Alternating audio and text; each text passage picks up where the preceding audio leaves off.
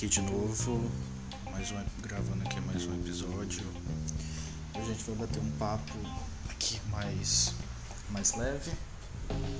Da última vez a gente falou sobre a do tempo e como aconteceram a, a, os eventos relacionados à Covid-19. E hoje eu quero falar com vocês mais uma questão sobre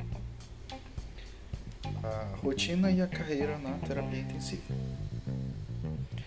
É, não vamos romantizar a terapia intensiva. É, vamos falar abertamente de como funciona, do que é, de como se consegue chegar lá, tá? De como se tornar um intensivista. Primeiro, é, eu queria começar com vocês falando sobre a rotina de como é a rotina dentro de uma UTI, do que o papel de cada profissional e das, das possíveis intercorrências que podem ter e de como a gente deve estar preparado. Porque a UTI não é esse bicho de sete cabeças, muita gente tem medo quando a gente fala, ah, é uma UTI, vou assumir um trabalho em uma UTI, num, num, CTI. A pessoa já fica com medo, muita gente dá para trás, mas por realmente não conhecer como funciona a rotina, como funciona a, as demandas do setor ou despreparo. Na questão de despreparo, a gente vai falar daqui a pouquinho de como ingressar na terapia intensiva, dos melhores caminhos que você deve seguir para para ingressar nesse mundo. Nesse, nesse ponto, sim, nesse ponto a gente é compreensível a pessoa não aceitar um emprego, digamos assim, na terapia intensiva, se for por falta de conhecimento, tá? Pois temos uma responsabilidade com o paciente a gente não vai entrar lá para aprender a trabalhar, tá? Existem é, métodos de aprender trabalhando, né? Mas a gente fala disso daqui a pouquinho. Primeiro eu quero falar com vocês sobre a rotina tá? na terapia intensiva. Existem alguns tipos diferentes de UTI, tá? Existem UTIs que são apenas para pacientes cirúrgicos. O paciente chega, vai fazer uma cirurgia eletiva ou uma cirurgia de emergência. Antes da cirurgia se reserva um leito de UTI. O paciente termina a cirurgia, vai para UTI, vai para uma sala de recuperação pós-anestésica ou vai terminar a cirurgia vai para UTI, onde é feita essa recuperação pós-anestésica. Muitas vezes o paciente chega entubado, outras vezes não, outras vezes ele é entubado no próprio centro cirúrgico nessa, nessa sala de RPA, né, que é recuperação pós-anestésica, e vai para fazer os, os, os primeiros cuidados pós-cirurgia dentro da UTI. Geralmente são pacientes graves ou pacientes muito idosos com risco de complicação ou cirurgias muito grandes. Algumas, algumas UTIs são separadas por tipos de cirurgia. Existe UTI cardiológica, todos os procedimentos cardiológicos vai para essa UTI específica que tem suas especificidades.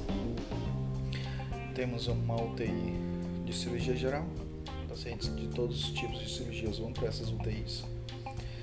Temos a UTI geral, chamados assim, que você recebe pacientes com patologias crônicas, pacientes que agravaram, um paciente que, que não necessariamente fez uma cirurgia, mas que internou no hospital, agravou e foi para foi teve que ser admitido na UTI. E temos as, as UTIs de emergências, né? São UTIs geralmente de pronto-socorro, de UPAs, que o paciente sofre algum tipo de acidente, o paciente é, tem algum tipo de mal súbito e é levado para uma emergência e ele é recebido nesse tipo de, de centro de tratamento intensivo.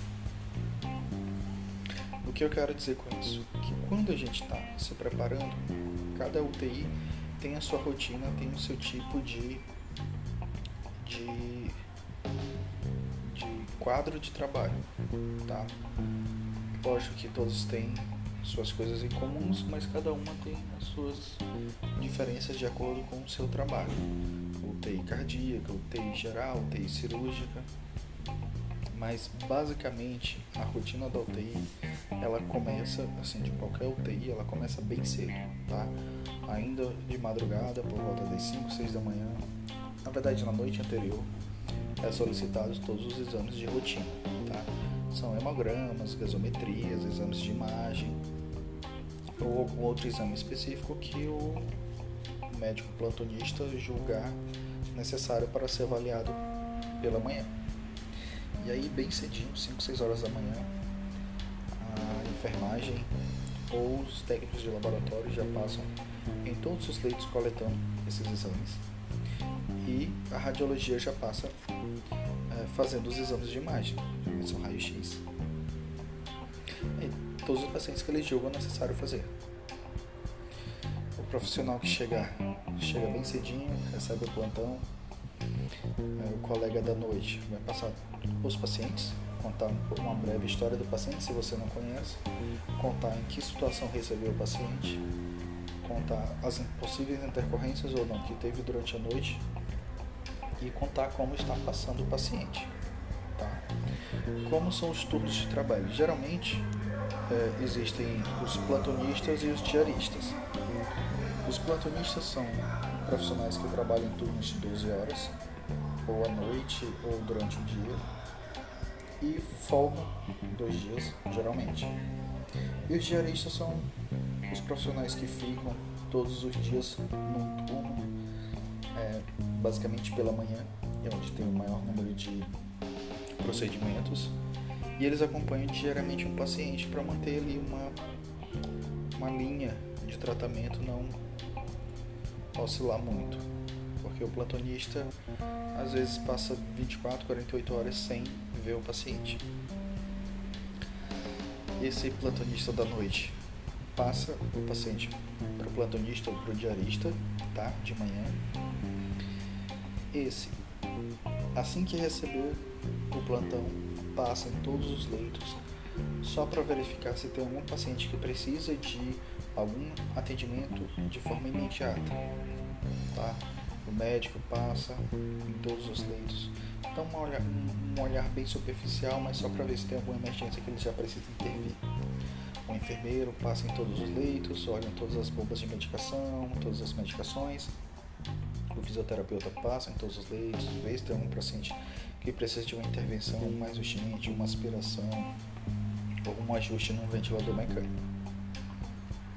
Feito isso, a gente vai é, avaliar os exames que foram coletados, aqueles exames que foram coletados bem cedinho.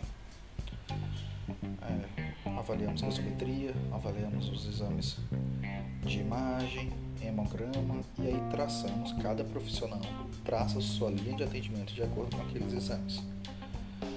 Como o colega já passou uma breve história do paciente, a gente já sabe o que o paciente está fazendo, o que ele não está fazendo, medicações que ele está usando, medicações que ele não pode usar, indicações, contraindicações de sair do leito, ou condutas que ele relativas a desmame de ventilação mecânica ou não. Feito isso, avaliamos os exames e traçamos a conduta daquela manhã.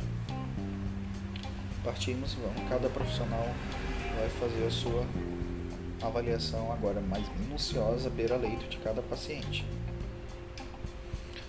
Feita toda essa avaliação de ausculta, de hemodinâmica, de ventilação mecânica, de medicação, é, feito o atendimento individualizado de cada paciente. Tá? Ah, é feito todo o atendimento. O enfermeiro vai faz a, sua questão do, dos, dos seus atendimentos, o médico vai faz sua avaliação, sua prescrição. O fisioterapeuta vai, se for necessário, sair do leito, faz algum exercício, alguma intervenção na ventilação mecânica é feito todo esse, esse atendimento baseado nos exames e na história do paciente. Tá? Feito isso, em algum momento da manhã, vai depender muito do, da, da rotina de cada setor, mas geralmente é feito pela manhã, em algum momento da manhã é feita a discussão de caso a caso dos pacientes. Às vezes chamado de round, chamado de visita, tá?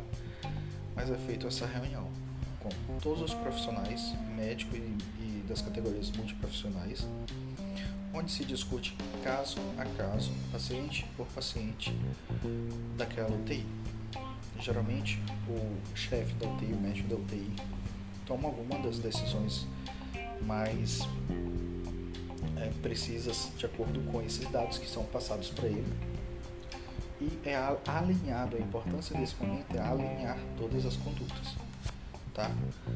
Feito essa, esse alinhamento para poder se ter um direcionamento melhor das, das intervenções que serão feitas com esse paciente.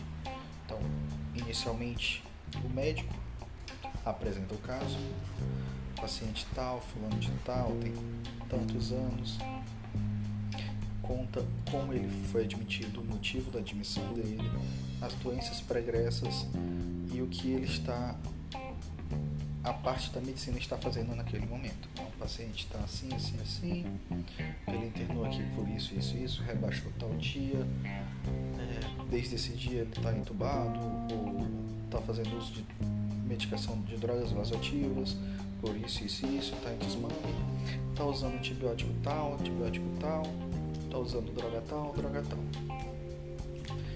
Aí normalmente a enfermagem passa, passa todos os cuidados de enfermagem, toda a prescrição de enfermagem, isso para todos nessa reunião, tá? É feita uma reunião com todos e todos falam para todos.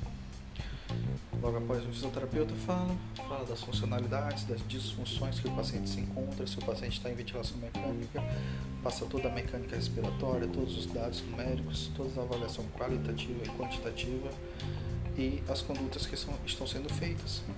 O farmacêutico também fala, fala os dias de antibiótico, se o paciente está com alguma bactéria ou não, qual medicação está tendo interação com outra, se, se precisa trocar medicação, se precisa trocar dosagem.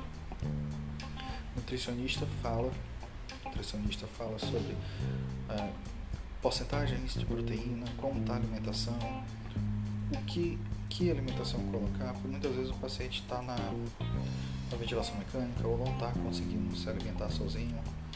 Então é feito é, outros tipos de, medica, de, de alimentação, por sondas, por vias parenterais, nasoenterais. Então, é, ele é passado todos os dados sobre a alimentação. O fonoaudiólogo passa todos os dados sobre, principalmente deglutição. A fono trabalha muito com questão de, de alimentação, se o paciente está conseguindo se alimentar sozinho, quando evoluir a dieta, quando não evoluir, se dá uma dieta só líquida, uma dieta pastosa. A terapia ocupacional trabalha muito também nessa questão do paciente, tentando dar alguma funcionalidade para o paciente ou é, prevenindo delírios, né, que é um quadro muito comum em UTI. A assistência social fala e a psicologia, essas duas áreas trabalham bastante juntas. A psicologia trata o paciente e o familiar e a assistência social vai tratar todas as questões sociais relacionadas ao paciente. Feito isso, paciente por paciente é traçada uma conduta e com metas e objetivos para cada paciente. Então, feito isso, por exemplo, a ah, fisioterapia, vocês vão ter, a gente tem que fazer desmame desse paciente da ventilação mecânica. Já tá, gente, a medicina vai reduzir as sedações, a, a nutrição vai ajustar a alimentação para que os exercícios sejam mais eficazes, o paciente recupere força muscular e recupere músculo. E a fisioterapia vai trabalhar para fortalecer essa musculatura para que o paciente consiga sair da ventilação mecânica. Saindo da ventilação mecânica, a fonoaudiologia vai trabalhar para ver se o paciente conseguir se alimentar. Junto com a nutrição, vão tentar evoluir ah, o tipo de, de alimento que esse paciente está tá, vai utilizar. E feito isso, paciente por paciente, caso a caso. E aí, se for no final da manhã, dá-se continuidade ao tratamento à tarde e à noite. Se for no início da manhã, esse tratamento é feito ao longo do dia. Nesse momento também nós discutimos com toda a equipe alta ou não do paciente tá? Ah, o médico quer dar alta para o paciente, mas o fisioterapeuta julga que o paciente ainda não tem condições de ficar sem uma oxigenoterapia ou que no setor que esse paciente vai, ele vai possa vir a piorar, então ele pode, o médico leva, tem que levar em consideração tá? a opinião dos outros profissionais. E nesse momento também é feito as colocações sobre o programa terapêutico singular. Alguns pacientes passam muito tempo em UTI, então é interessante esse programa terapêutico singular com condutas que é, possam ir além do tratamento, tá? Uh, um exemplo que eu vi agora no hospital universitário no hospital universitário da UFMA, Universidade Federal do Maranhão, um paciente traqueostomizado, tetraplégico, vários meses de internação na UTI e ainda em desmame da ventilação. Ele não consegue, é, na verdade, era, era dependente da ventilação mecânica. O paciente internado de longa permanência. Cara, eles fizeram uma coisa muito legal. Eles foram com ventilador mecânico, com bala de oxigênio. E tô, boa parte da equipe multiprofissional, numa bela manhã, levaram o paciente para a praia. O paciente molhou os pés na água do mar em ventilação mecânica. Tá? É uma coisa assim ímpar e que para o paciente fisicamente e psicologicamente causa uma melhora muito grande, muito, muito, muito grande. Então são essas questões de programa terapêutico singular. É um paciente que gosta de assistir um filme, proporcionar alguma coisa, um tipo de alimento. Se o paciente puder comer aquele tipo de alimento, um tipo de alimento diferente, uma música, algum jogo que é feito dentro da, dentro da própria UTI. Tá? Questão de humanização. E feito isso também tem a presença do familiar. Muitas UTIs já estão com essa, essa parte de uma UTI humanizada que já permitem o acompanhante e quando as UTIs permitem esse acompanhante, eles participam dos, das visitas dos rounds e eles também podem falar.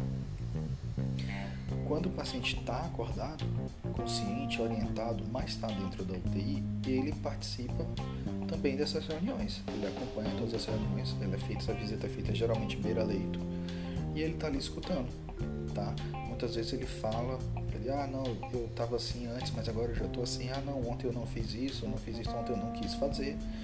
E é um momento também de se conversar com o paciente e explicar a situação que ele está, porque o paciente é parte atuante de seu próprio tratamento. Tá?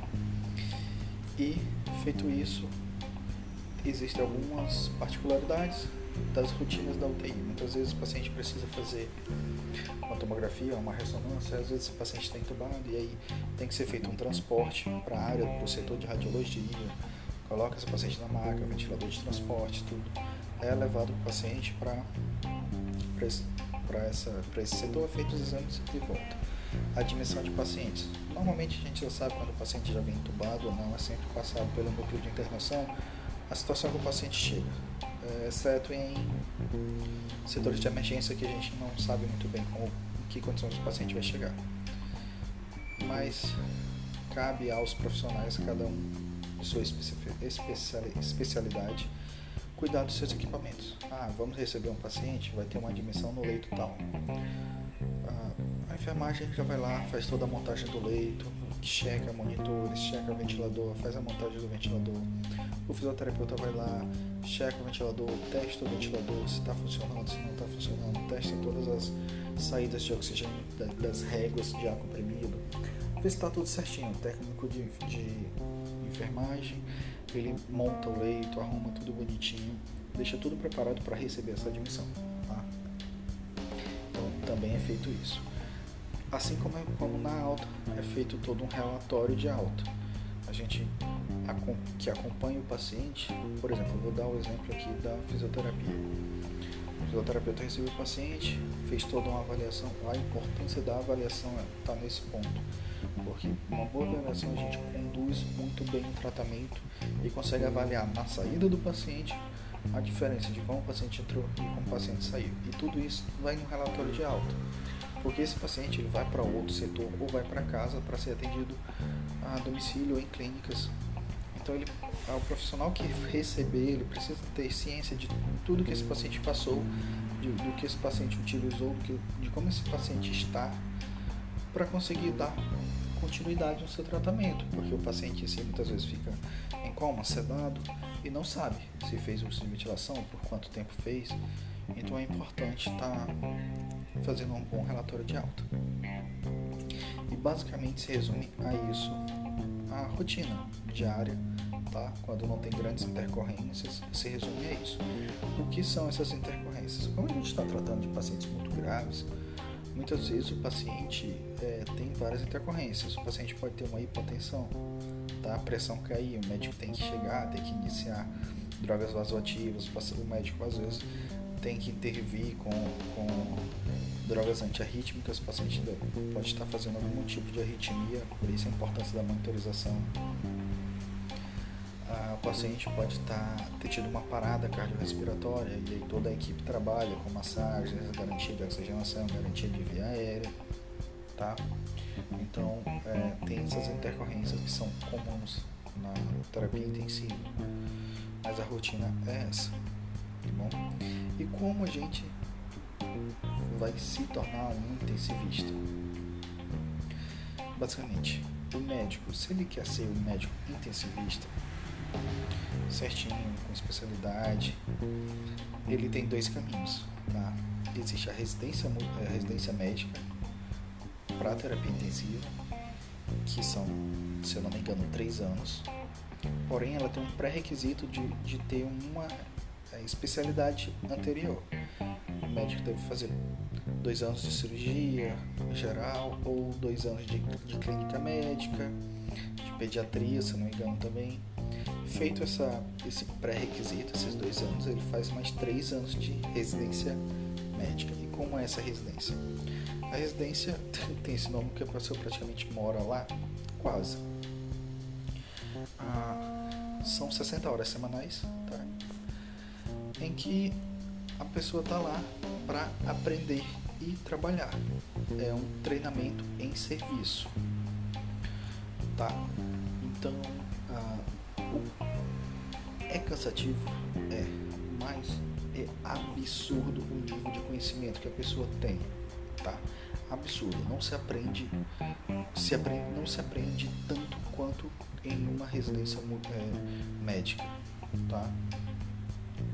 Qual outro caminho o médico tem para se fazer esse especialista em terapia intensiva? Existem os programas de especialidade médica intensiva, que são os PEM. Alguns desses PEMs estão estão exigindo pré-requisito, eles são, eles são basicamente em centros de formações, tá? alguns hospitais que têm formas de ensino e outros não, outros é entrada direta. O médico faz a prova, tá? Assim como faz a prova para residência. É feita uma prova, foi, a, foi aprovado, ele faz os dois anos de clínica médica, depois faz uma outra prova, faz dois anos de residência em terapia intensiva. Ele faz uma prova para entrar no PM e fica quatro anos nesse programa e sai com o título de intensivista para enfermagem, fisioterapia e as outras classes da, da equipe multi, eu não conheço outro programa a não ser a residência multiprofissional, tá? Da mesma forma, é feita uma prova, são 60 horas semanais da mesma forma, recebe-se uma bolsa, que se eu não me engano até pouco tempo atrás era 3 mil alguma coisa, e aí tinha os descontos, e a pessoa fica 60 horas semanais. Uma diferença de que para a equipe multi é dedicação exclusiva, não se pode ter outro emprego. Mas se aprende muito, porém muito cansativo. Muito, muito, muito cansativo. É, vocês estão ouvindo de alguém que fez residência multiprofissional e é muito cansativo. Dá vontade de desistir, dá, dá. Porém, quando a gente termina, é absurdo a diferença que a gente vê para os outros profissionais. Tá? O nível de conhecimento adquirido, de experiência adquirida é muito grande. Mas existe uma outra forma tá, de se tornar um intensivista, que são as pós-graduações. Existe a pós-graduação em terapia intensiva, que é feito basicamente de teoria, tá? tem a parte prática, mas não é tão grande quanto a residência para se ter uma ideia da diferença, são 360 horas uma pós-graduação, basicamente 420 às vezes. E a, e a residência em terapia intensiva são 5 mil e tantas horas. É uma coisa assim, uma diferença absurda. E a gente está dentro da UTI, atendendo pacientes reais. Então, é, é, é, é, grande a diferença. Tá? Quem puder é, fazer uma residência, eu indico muito. Mas não, às vezes não é necessário ter um título de especialista para se trabalhar no UTI. Tá?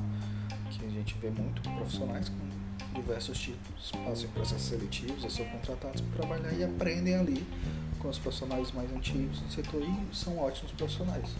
Tá? Não é um pré-requisito para se trabalhar no UTI, porém é um pré-requisito para você ter conhecimento e expertise para fazer o que faz, fazer bem feito, tá bom?